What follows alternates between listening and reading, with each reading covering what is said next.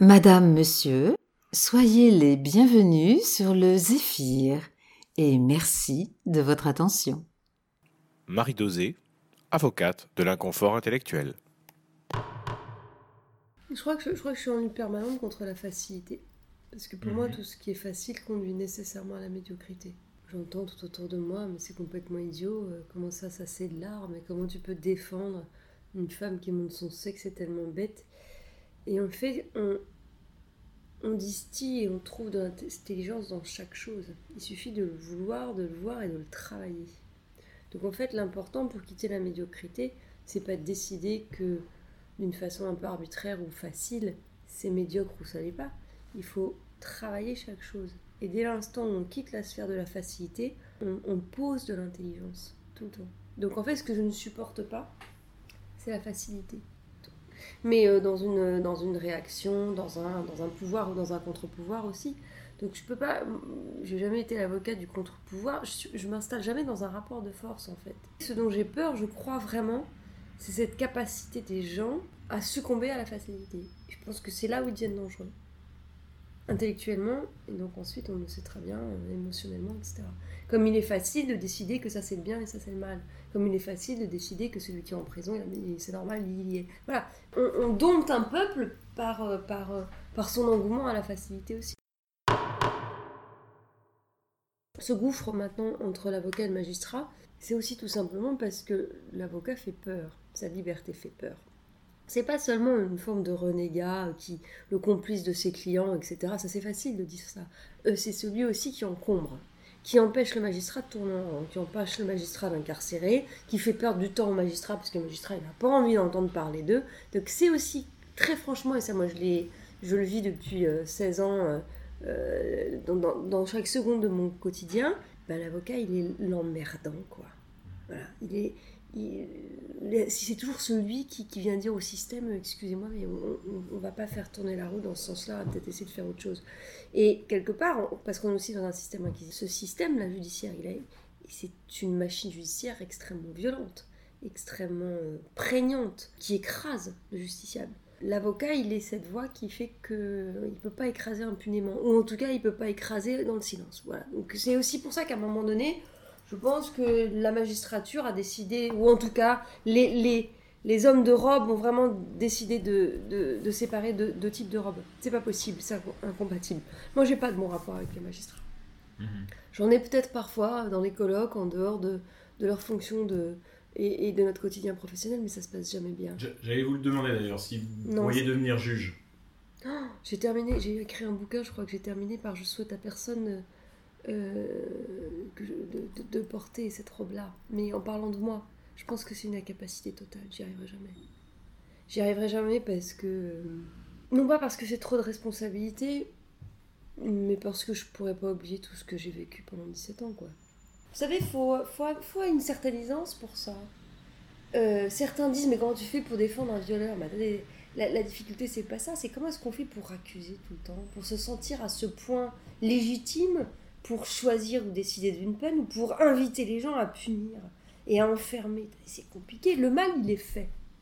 Le mal, il est fait de toute façon. Donc, il faut quand même avoir une propension pour pendant 30, 40 ou 50 ans dire, moi, je vous dis qu'il faut faire ça. Puisque le mal est fait, je trouve que l'avocat, qui est censé prendre le mal et puis essayer de le remettre dans une société ou essayer d'en faire quelque chose d'intelligent pour lui, pour nous, pour tout le monde, pour la victime aussi.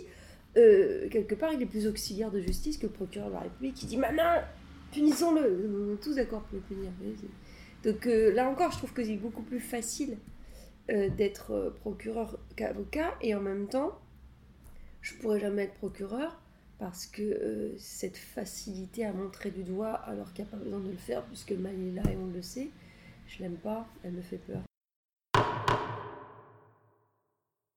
Comment on punit des gens qui n'ont plus peur de la prison? Vous pouvez dire que il y a des gens qui n'ont pas peur de la prison. Est-ce que la sanction sert à faire mal et à punir, à faire peur? Quelle est la finalité de la sanction? Si la, finalité de la sanction c'est faire peur et faire mal, on va regretter donc que les gens n'aient plus peur et n'aient plus mal en prison. Oh là Si par contre, la finalité de la sanction, et tout particulièrement pour quelqu'un qui est prêt à se faire sauter, à tuer, c'est enfermer. Enfermer, c'est rien d'autre, la prison. Normalement, pas en France. depuis l'état de nos prisons, mais c'est enfermer. Pourquoi?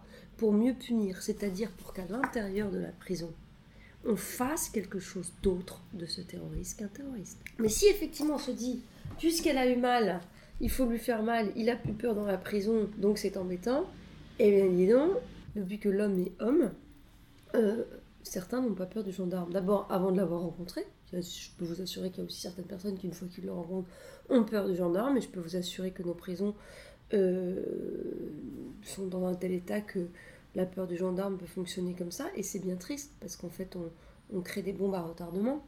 Euh, dès l'instant où euh, on explique à quelqu'un, puisque tu as mis une baffe, je vais te jeter par la fenêtre du quatrième étage. C'est un peu ce qui se passe en France. C'est-à-dire que quand on, on est accusé d'avoir frappé sa femme, on se retourne en prison, une chance sur cinq pour qu'on se fasse violer dans une douche. Donc, euh, oui, le, problème, il est là. C'est qu'on c'est comme avec un enfant. Euh, vous n'apprenez pas à quelqu'un à ne pas être violent en le frappant. Bon, bah, la, prison républicaine aujourd'hui en France, elle en est là. C'est-à-dire que c'est une violence républicaine qu'on inflige. C'est pas un enfermement, c'est une violence républicaine. C'est un peu compliqué d'expliquer à quelqu'un euh, qu'il faut pas être violent en étant violent avec lui, avec lui très souvent de façon euh, beaucoup plus, euh, beaucoup plus prégnante. Maintenant, sur ce que vous disiez juste avant, depuis que l'homme est homme, depuis que euh, la Terre tourne rond, il y a des gens qui n'auront jamais peur du gendarme. Donc, et, c'est comme ça. Il faut cesser avec cette société risque zéro. Et, cet homme qui est plus à risque à courir, il faut, faut, faut, nécessairement se prémunir de tout. Mais non, il faut accepter qu'il y a des gens vous allez avoir, vous, des enfants, d'autres un cousin, une petite tête brûlée, souvent des petits génies d'ailleurs, excusez-moi du peu, mais c'est aussi parce que certains hommes n'ont peur de rien, qui seront les plus grands génies de notre siècle. Mhm. Oui, il y a des gens qui auront peur de rien et qui n'auront pas peur du gendarme. Et cela, soit euh, ils vont faire de leur vie ce que nous, nous serons tous incapables de faire parce que nous serons bloqués dans nos peurs, soit ils vont faire le pire parce que justement, ils n'en auront pas peur non plus. Donc il faut fabriquer des sociétés qui les invitent à aller dans le meilleur et pas dans le pire. Et ça, ça se fait en dehors de la prison, mais ça se fait socialement. Et puis une fois qu'ils ont touché le pire, eh ben, il faut avoir des prisons qui leur démontrent qu'ils sont aussi capables du meilleur comme du pire, dans justement dans leur capacité à n'avoir peur de rien, c'est tout. Le problème, il est là. Il n'est pas de se dire, mais puisqu'ils n'ont peur de rien, euh, comment... La prison, elle sert à rien dans l'état où elle est. Mais elle devrait. C'est moi, vous savez, j'ai, et notamment en matière terroriste, hein, je avec un ou deux euh, de mes clients qui ne sont pas encore jugés, je passe mon temps au parloir avocat à faire des dictées, faire de la littérature, hein, puisqu'ils n'ont droit à rien, qu'il n'y a pas d'activité, qu'il n'y a rien. Ces gosses, ils ont 19 ans. Ils ont 19 ans, on est en train de fabriquer du terrorisme en France, dans les prisons. Mais c'est pas, c'est pas parce qu'il y a d'autres terroristes qui les contaminent, non, non, c'est le traitement pénitentiaire qui les rendra plus terroristes qu'ils ne le sont. Mais ça faut pouvoir l'entendre. Donc la, vraie question est celle-là. Il faut que les prisons répondent à leur fonction qui est de punir, c'est-à-dire d'enfermer. Et il faut que les prisons soient le lieu où les psychologues, les artistes, euh, les intellectuels, les religieux, mais pas n'importe lesquels, fassent un travail d'éducation. On ne combat pas la radicalisation par autre chose que la religion.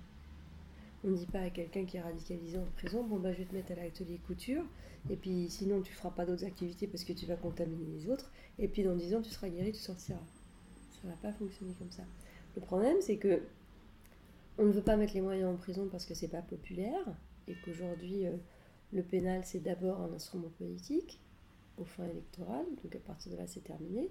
On en est à, je sais pas, moi, combien 15, 20, 25 rapports parlementaires sur l'état des prisons aujourd'hui, avec les hommes politiques qui viennent visiter. Oh mon Dieu, des rats Ça commence à suffire là. Donc on, le sait qu'on fabrique, qu'on est en train de fabriquer de la délinquance, du terrorisme, de la violence dans nos prisons républicaines.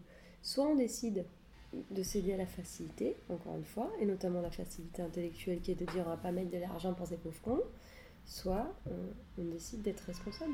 Mais la prison, c'est une privation de liberté, c'est tout. Et après, qu'est-ce qu'on fait de cette privation de liberté? Est-ce qu'on les rend encore plus durs, méchants, violents?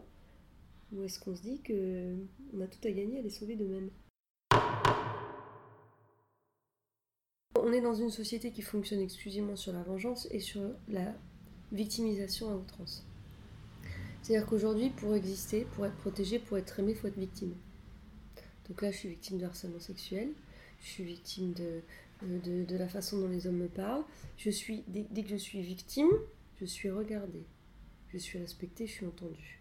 Et judiciairement, on est passé, s'agissant des victimes, des parents pauvres de la procédure pénale, vraiment, elle n'existait pas, à une hystérie victimaire où la victime a toute la place dans le procès pénal, on entend qu'elle, c'est la dictature de l'émotion, c'est euh, le type dans le box dit je m'excuse, fallait pas le dire comme ça, non mais je le dis comme ça, mais fallait le dire avant, mais ça, ça ne va jamais, c'est fini.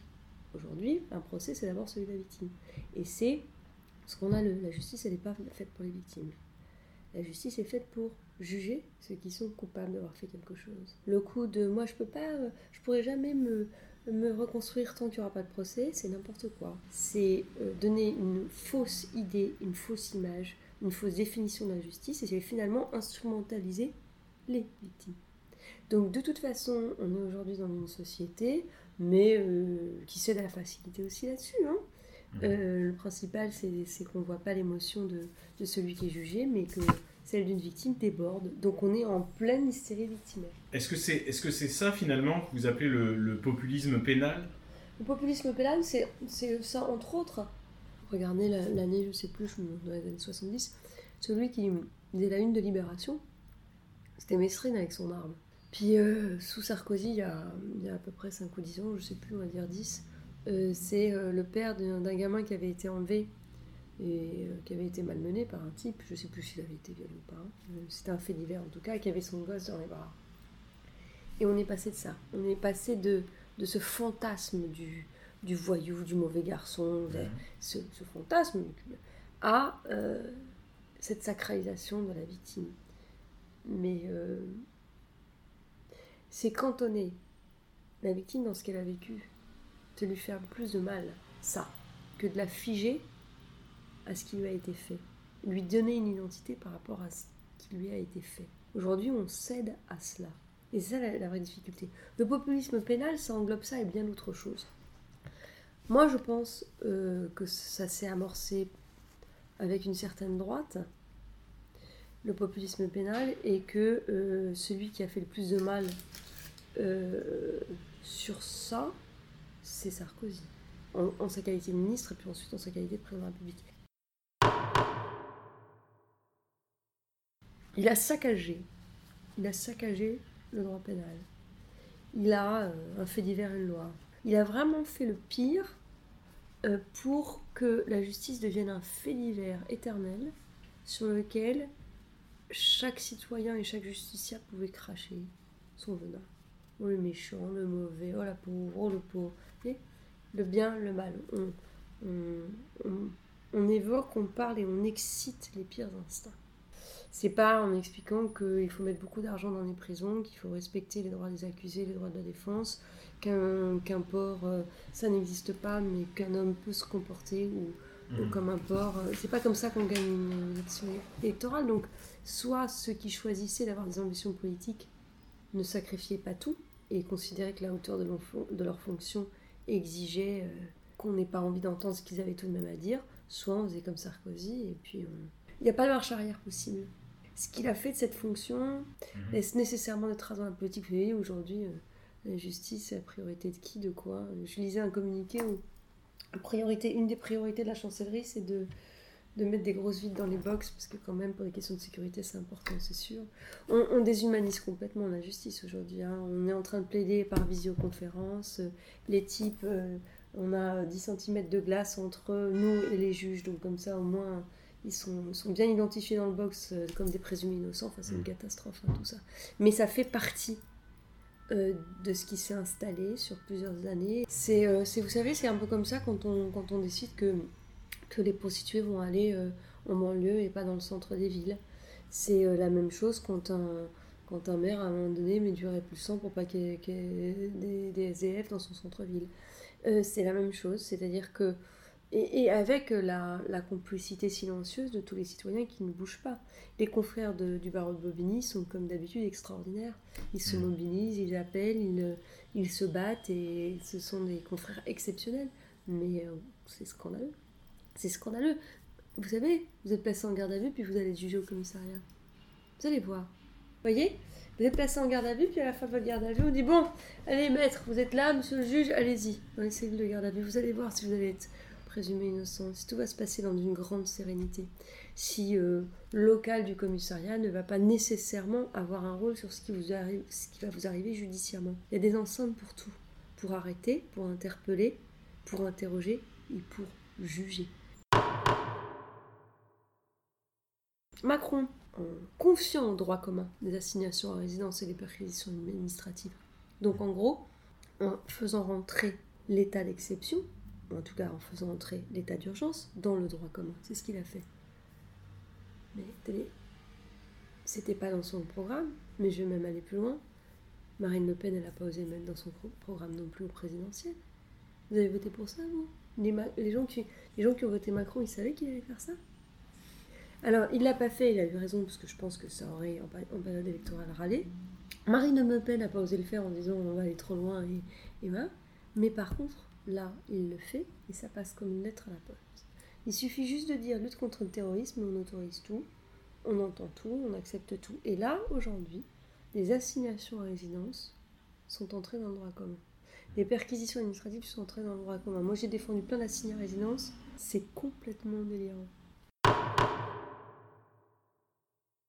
Tous les organismes européens de consultatifs sur les droits de l'homme sont en train de dire qu'on fait n'importe quoi. Hein. Donc on est déjà, il y a déjà des signaux d'alarme et d'alerte qui ont été donnés au niveau européen. Quelqu'un d'extrême droite qui arrive au pouvoir n'a pas besoin de réforme. Je pense qu'une certaine frange de la société est, euh, est inquiète, mais qu'en même temps, ce qui s'est passé dans ce pays fait en sorte qu'il y a une forme de sidération de toute une autre frange de la société et qu'on n'arrive à rien d'autre. Hein. C'est une acceptation hum, générale. Mmh. On fonctionne toujours par, euh, par le son, on n'y arrive pas. On passe de, des parents pauvres de la procédure pénale à l'hystérie victimaire. On passe de euh, ne déposons pas plainte, j'ai peur d'aller au commissariat, j'ai peur de dire et j'ai honte, à balance ton porc. puis après, balance ton porc, il y en aura un qui va se suicider parce que, parce que ce sera pas lui et que véritablement. Et on va dire oh là là, marche arrière. On crie, on s'énerve, on passe dans l'outrance et puis ensuite on réfléchit. Mais le problème, c'est qu'aujourd'hui, à chaque fois, on ajoute un texte. Le viol imprescriptible, c'est un cauchemar. On ne se rend pas bien compte là. Euh, le viol imprescriptible, mais vous vous rendez compte, donc vous, à 75 ans, il y a, une dame de 20 ans moins que vous, 55 ans, qui va expliquer qu'en fait, il y a, il y a 50 ans, quand vous aviez 25 ans dans une soirée, d'accord? Vous l'avez embrassée, elle ne voulait pas. Vous lui avez caressé les seins, elle n'avait pas envie. Et euh, à un moment donné, euh, il y a une pénétration digitale, elle est sûre que c'est vous, et depuis 30 ans, elle n'en vit plus. Vous avez 75 ans, vous êtes placé en garde à vue, mise en examen, pourquoi pour tensions provisoire? Et puis on va faire quoi? On va, 35, euh, 50 ans plus tard, interviewer des témoins qui étaient là à la soirée, puis on va faire quoi? Comme analyse On va demander à un psychologue, ça va être comme ça. Ça va être le psychologue de madame qui va vous expliquer qu'elle est crédible ou pas. Elle va être crédible, hein, je vais vous dire. Mais c'est un cauchemar, cette histoire-là. La plus belle histoire qui a été écrite sur la nécessité de la prescription, c'est Les Misérables de Victor Hugo, c'est Jean Valjean. Voilà. Le droit à l'oubli. Mais c'est pas qu'un droit, c'est une nécessité. Il n'y a rien de pire que l'émotion. Hein. Rien de plus dangereux. Euh, J'ai jamais très bien compris cette histoire d'ego chez les avocats pénalistes. Je comprends pas, je ne comprends pas d'où elle vient. C'est euh, une pour moi, c'est l'école de l'humilité et de l'ingratitude. C'est-à-dire que euh, on est ce qu'on défend. C'est la confiance qu'on nous donne. On est la voix des autres, on est, complètement effacé. Euh, et puis à un moment donné, on rend la, la, la légitimité. Euh, c'est une, responsabilité terrible. Et pourquoi l'école de l'ingratitude Parce qu'il ne faut pas imaginer qu'une fois qu'on a défendu, qu'on a donné à peu près tout ce qu'on avait et euh, ce qu'on défend euh, s'arrête euh, d'être des voyous, des malpolis ou, des méchants. Mhm. Enfin, je veux dire, avec nous-mêmes, ils sont très durs. Donc, et, et c'est tant mieux.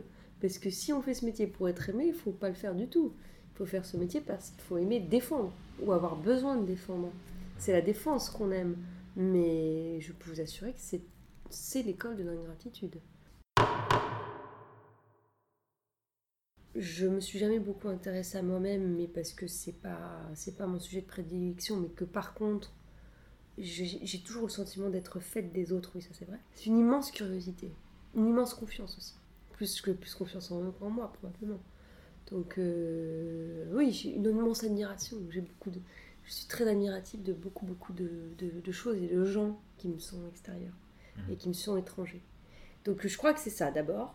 Euh, Cassure ou fêlure, j'en sais rien. Je pense que la musique, euh, quand on a grandi, quand on a passé son enfance et son adolescence à, travailler beaucoup beaucoup son instrument, on s'est tu aussi. On n'a pas beaucoup d'adolescence parce que travailler son instrument 3, 4, 5 heures par jour entre, entre, 12, et, entre 12 et 20 ans, euh, ça laisse peu de place euh, au boom, au, quoi, au, aux fêtes, au, goûter. Mhm. C'est d'abord une hygiène de travail, mais c'est aussi tout un langage entre soi et, et l'instrument, et donc l'absolu aussi. Ce qui fait que je pense, oui, que pour moi, la prise de parole, elle a quelque chose de sacré parce qu'elle a quelque chose de de la musique. En tout cas, le langage, je l'ai toujours, euh, je l'ai toujours euh, considéré comme une arme. Voilà Mhm. un peu comme, comme un langage musical, comme un instrument. Instrument de quelque chose au service de quelque chose, au service des gens aussi. Mais euh, je, le, je, lui voue, euh, je lui voue du sacré à la langue et au langage. Et vous avez jamais pensé à écrire euh, comme. Puis avec un écrivain. Ah oui Non, je, je vis avec un instrument, avec un, avec un instrument envoyé, avec un écrivain, et j'ai la chance de. C'est une chance magnifique de, de se réveiller le matin et puis d'avoir une nouvelle comme ça sur la table, écrite dans la nuit. C'est- C'est la culture qui me sauve, mais euh, comme, elle peut, comme elle sauverait n'importe qui, comme elle sauverait tous ceux que je défends. Et souvent, j'arrive avec, euh, comme je vous disais tout à l'heure, des dictées ou, ou des, des livres en détention. Parce que véritablement, c'est la seule chose qui peut vous sauver tout. Moi, j'ai été sauvée par la radio. En tout cas, j'ai été éduquée par la radio. Par l'école aussi, bien sûr. Mm. Mais euh, la radio, France Culture, m'a tout appris presque. France Inter, à un moment donné, le masque et la plume, tout ça. Et cette rencontre-là, elle... euh, Quand est-ce que vous écoutiez la radio quand... tout le temps. Enfant, tout le temps. J'ai jamais eu la télé. Mais je pense que ça sauverait n'importe qui. Je me souviens d'un- Enfin, je me souviens d'un- J'ai un client que j'aime énormément et... Ouais, ça c'était magnifique quand même. Il- Je suis allée au parloir. euh, Il s'est assis devant moi, il m'a dit... Oh la vache, comment je l'ai kiffé la clève Non seulement il n'y a rien en prison, mais le peu qu'il y a sert à gérer la violence. C'est-à-dire que quand il y a un suivi psychologique qui est mis en place pour quelqu'un qui va pas bien, Mhm. il va pas voir le psychologue pour comprendre pourquoi il en est arrivé là, pourquoi ce passage à l'acte, comment est-ce qu'il pourrait être différent à, à l'extérieur, qu'est-ce qui fait qu'il est comme ça?